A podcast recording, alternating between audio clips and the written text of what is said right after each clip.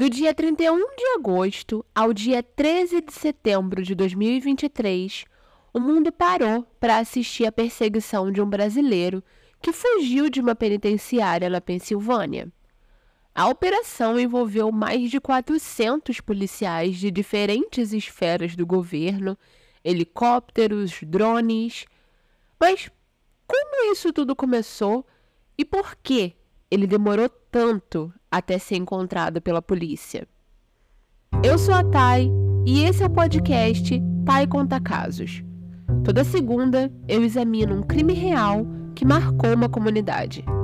O meu objetivo é entender as razões pelas quais esses crimes acontecem e o impacto que eles geram nas pessoas ao redor. E como a gente pode prevenir que eles continuem acontecendo. Se essa é a sua primeira vez aqui, já aproveita para nos seguir e ativar as notificações para não perder nenhum episódio novo. E se você é um ouvinte retornando, seja muito bem-vindo de volta. Aproveita e confere se você já deixou uma avaliação de 5 estrelas no Spotify ou onde quer que você esteja ouvindo.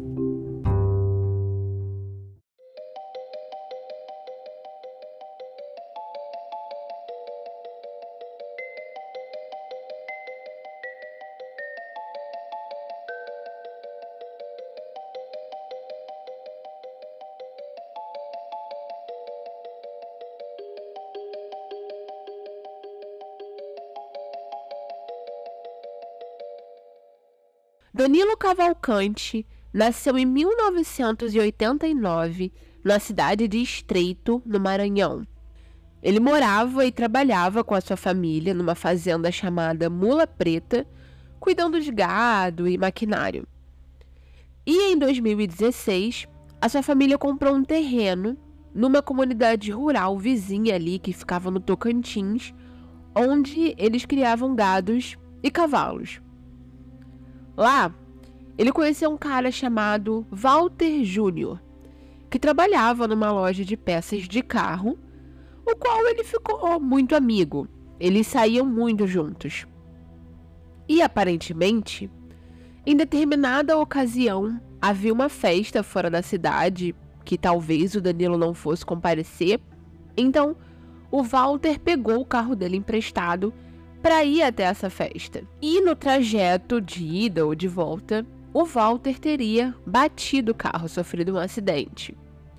Então, quando ele comunicou ao Danilo o que aconteceu, pediu desculpas, a princípio o Danilo teria falado que tudo bem. E ele gastou cerca de 5 mil reais para consertar né, o carro que aconteceu. E ele voltou a falar com o Walter e disse que ele ia fazer o seguinte: ele ia parcelar esse valor em 10 vezes para o Walter pagar ele de volta. E o Walter aceitou esse acordo. Só que, embora ele tenha começado a, a pagar as parcelas direitinho, nesse meio tempo, talvez depois de duas parcelas, ele acabou perdendo o emprego. Então, ele não tinha mais meios, né, de conseguir continuar pagando o acordo.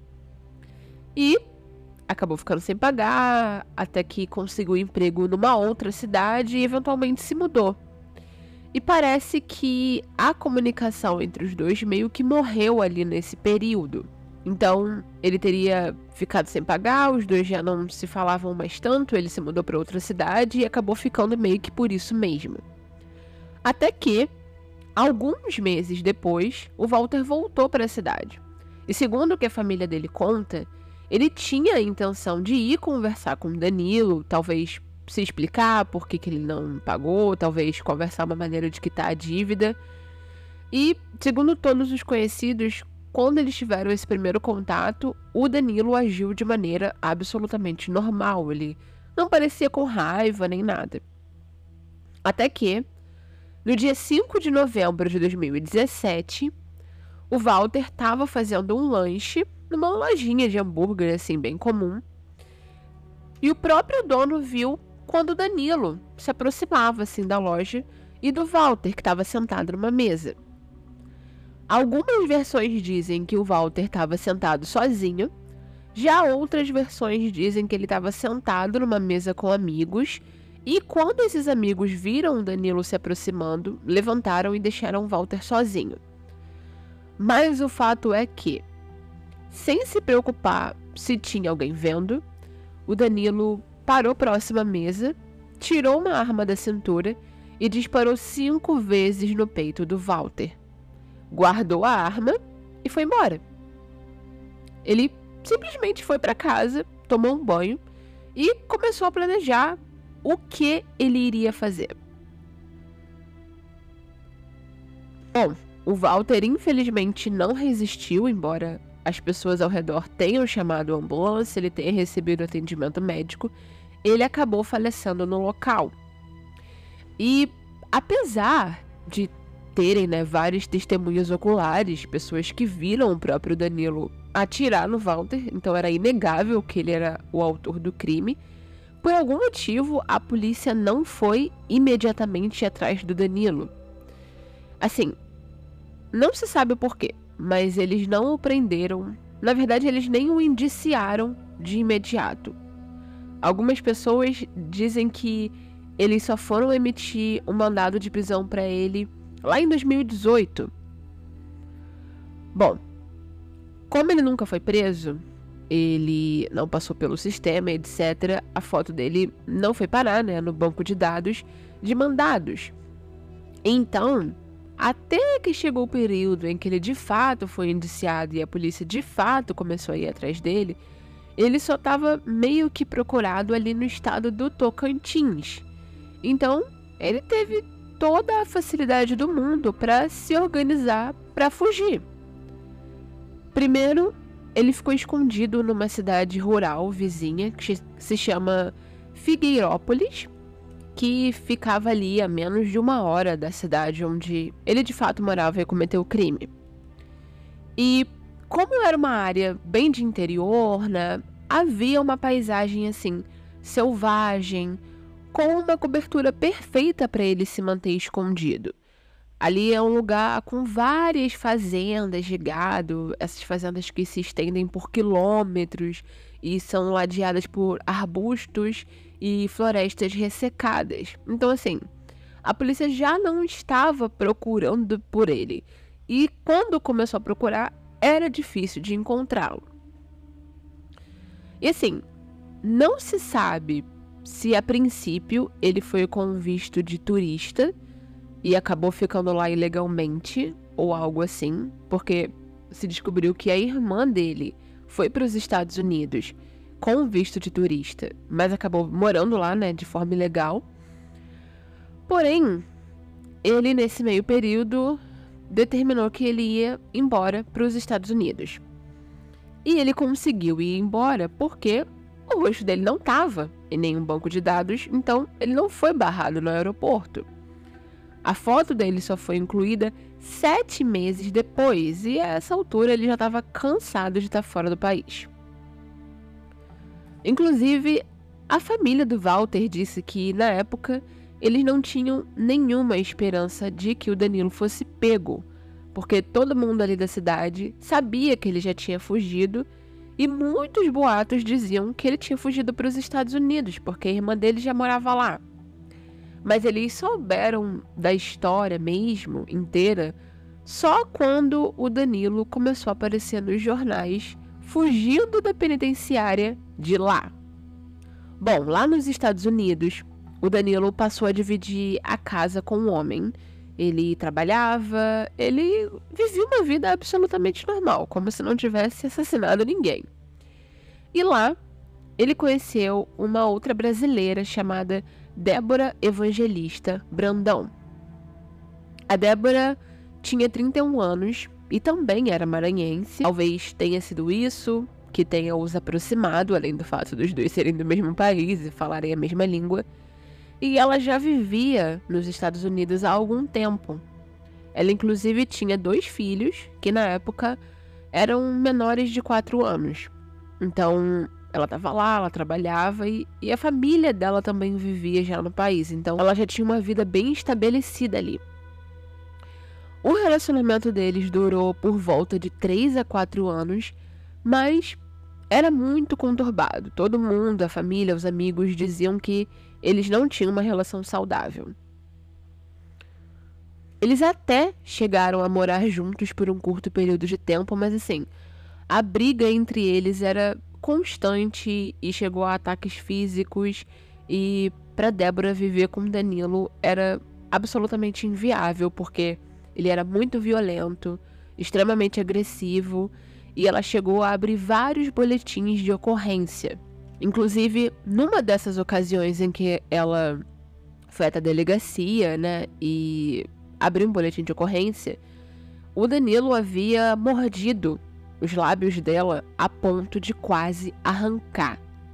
Então, nessa ocasião, ao que parece, ela conseguiu uma medida protetiva. Então, depois de tudo isso, ela pôs um fim definitivo no relacionamento. Então, um dia, o Danilo ficou esperando a Débora chegar em casa. Ela estava vindo do supermercado com os seus dois filhos, que na época um já tinha quatro e o outro já tinha sete anos. E enquanto as crianças estavam dentro do carro, ela estava retirando as compras do porta-malas. O Danilo a atacou por trás com uma faca. Ele desferiu 38 golpes da cintura para cima nela, enquanto os filhos dela assistiam tudo, choravam e gritavam de dentro do carro. Depois ele deixou o corpo dela no chão, em frente à casa, e fugiu. Da mesma maneira como ele matou o Walter. Foi assim, simplesmente matou, foi embora. Mas os, os vizinhos viram, né, tudo o que aconteceu, logo chamaram a polícia. E, embora eles não tenham conseguido salvar a vida da Débora, eles conseguiram encontrá-lo muito rápido, apenas duas horas depois, na casa do cunhado dele. Então, o Danilo foi preso no mesmo dia e ele ficou preso aguardando o julgamento, que só aconteceu em 2023.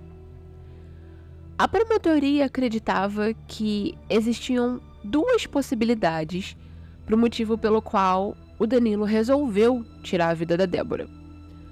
Algumas pessoas acreditam que ele estava com raiva porque ela tinha terminado de vez com ele. E outras pessoas acreditam que ela tinha descoberto que ele havia matado uma pessoa antes e era procurado no Brasil. Então ele teria matado ela, né, por ela saber disso e tal. Pra ela não entregar ele para a polícia brasileira.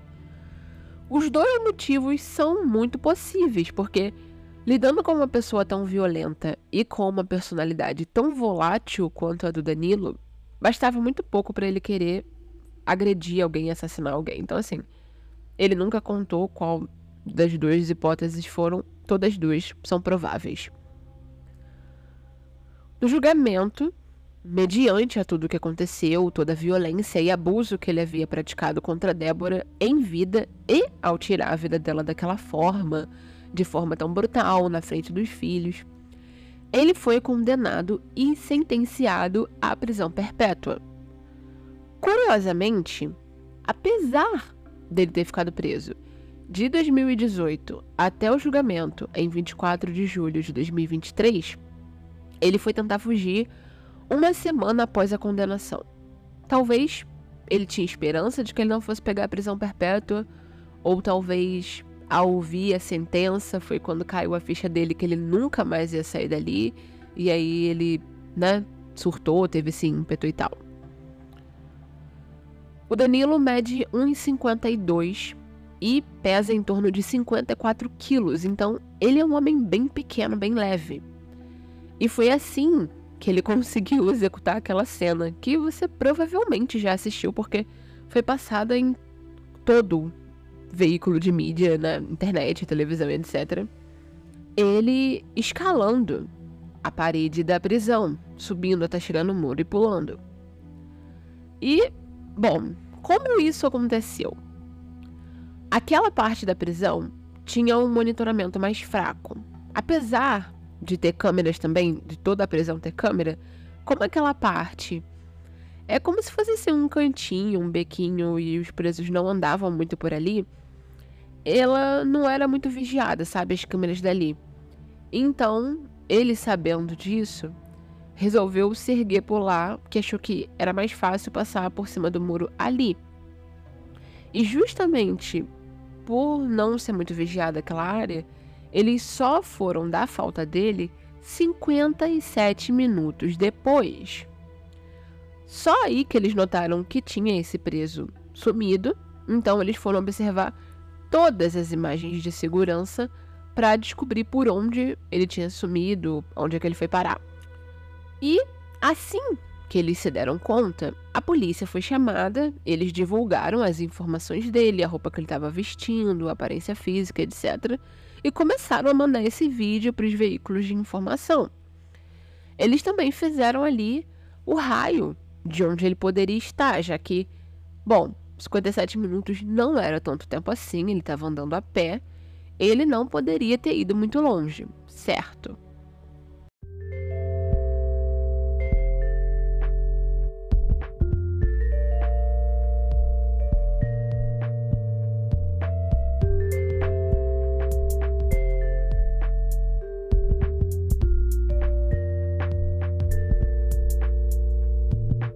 Oi, ouvinte! Tá gostando do episódio?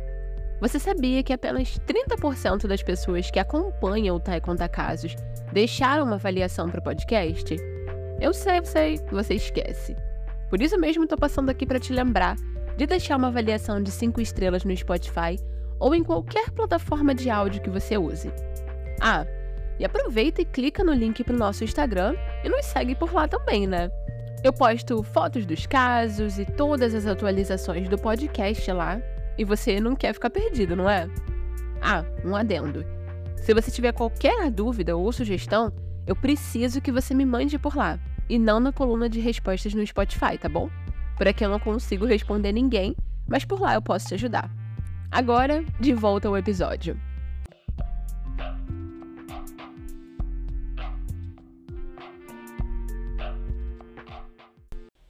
Bem, sim e não. A questão é que a polícia não levou em consideração dois detalhes muito importantes. Um, ele vinha de uma região onde ele estava acostumado com a vida rural e ele já tinha feito isso antes, ele já tinha se escondido no matagal antes. E dois, ele simplesmente poderia trocar de aparência. Não é 100% certo se foi isso que aconteceu, mas a polícia supõe que teria um amigo de trabalho dele que morava não muito longe de onde ficava a penitenciária. E eles acham que o Danilo foi parar na casa desse cara e foi lá que ele cortou o cabelo, tirou a barba, trocou de roupa. Nunca foi dito que esse amigo ajudou o Danilo. Na verdade, a polícia acredita que ele simplesmente invadiu essa casa. Uma outra possibilidade é que essa seria uma das casas que ele morou também, que ele dividiu com esse amigo, seria um colega de quarto, mas essa informação nunca ficou muito clara. Eu acho que eles não deixaram claro de propósito, porque é, foi um desleixo da polícia. Eles deveriam ter descoberto essa informação e essa casa deveria ter sido um local onde eles foram procurar ele de imediato. Mas enfim. Como eu disse, ele tinha muita facilidade de se esconder. E a penitenciária ficava no condado de Chester, aonde tem uma área de floresta muito grande, muito mato, muito lugar para ele, né, encontrar abrigo. E as casas nos Estados Unidos, erroneamente, não costumam ter muros. Eles acham que eles estão num lugar muito seguro e as pessoas vivem invadindo a casa deles, mas eles continuam achando isso, mas enfim. Então, era fácil para ele invadir uma casa, pular uma janela se ele precisasse pegar alguma coisa.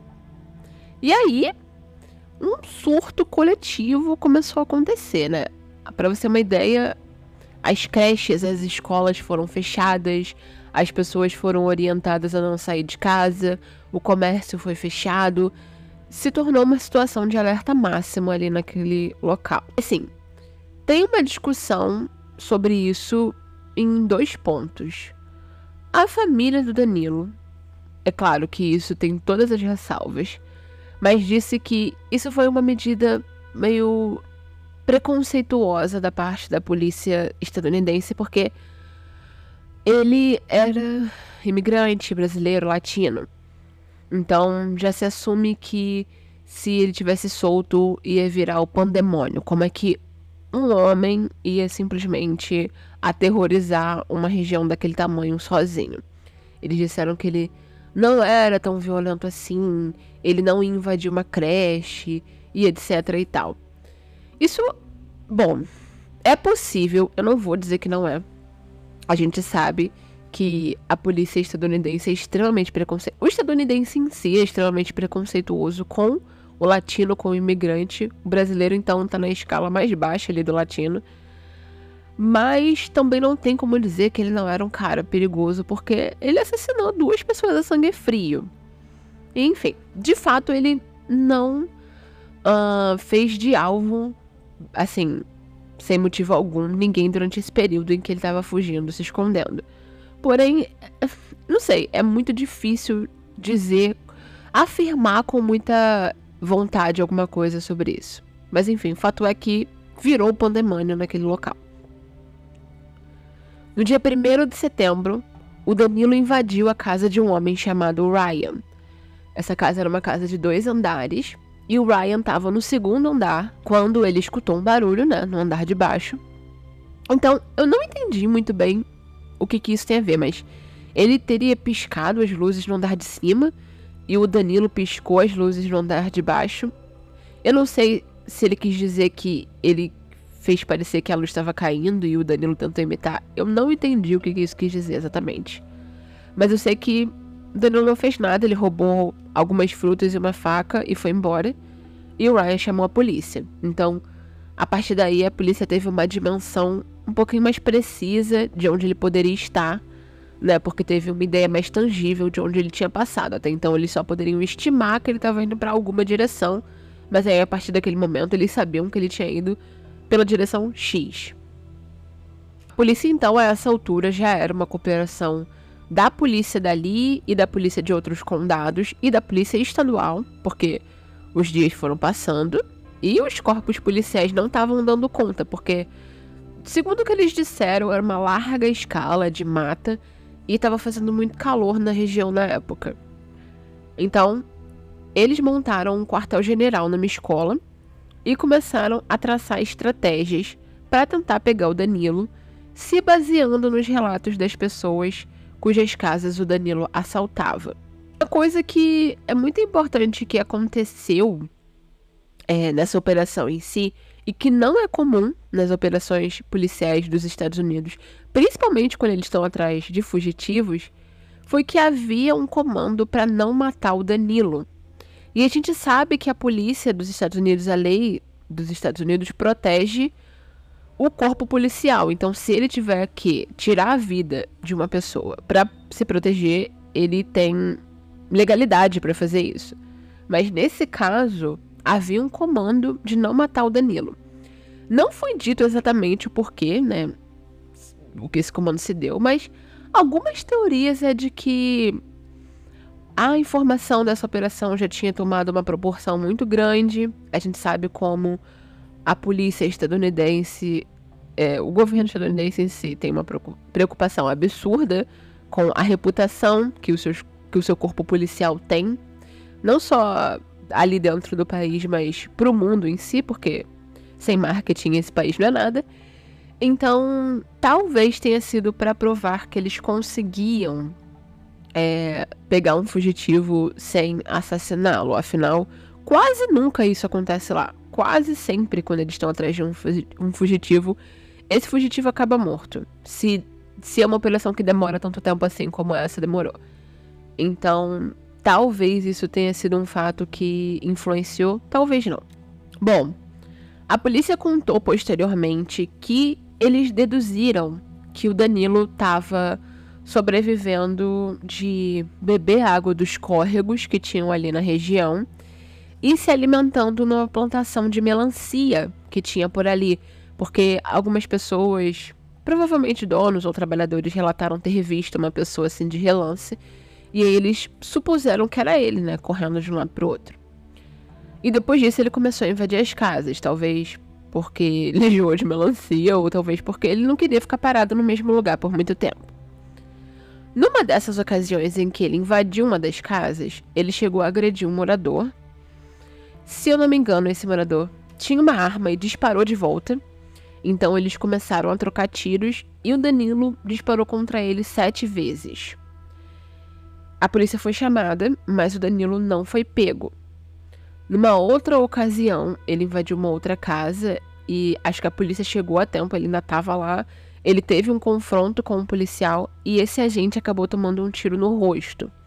E mais uma vez o Danilo conseguiu fugir para a mata. Esses relatos comprovam que definitivamente tinha uma ordem da polícia de não atirar no Danilo, porque por duas vezes ele interagiu com a polícia e ele não tomou nenhum tiro, né? Não aconteceu nada. O que é muito estranho quando a gente está relatando um caso acontecendo nos Estados Unidos.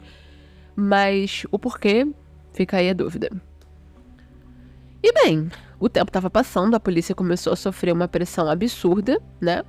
E todas as vezes que eles se depararam com Danilo, eles não conseguiam pegá-lo, as pessoas continuavam presas dentro de casa, a região continuava em estado de alerta e cada vez mais o perímetro da onde ele poderia ir ia crescendo. Então, cada vez mais é, comércios eram fechados, escolas, creches, pessoas presas dentro de casa.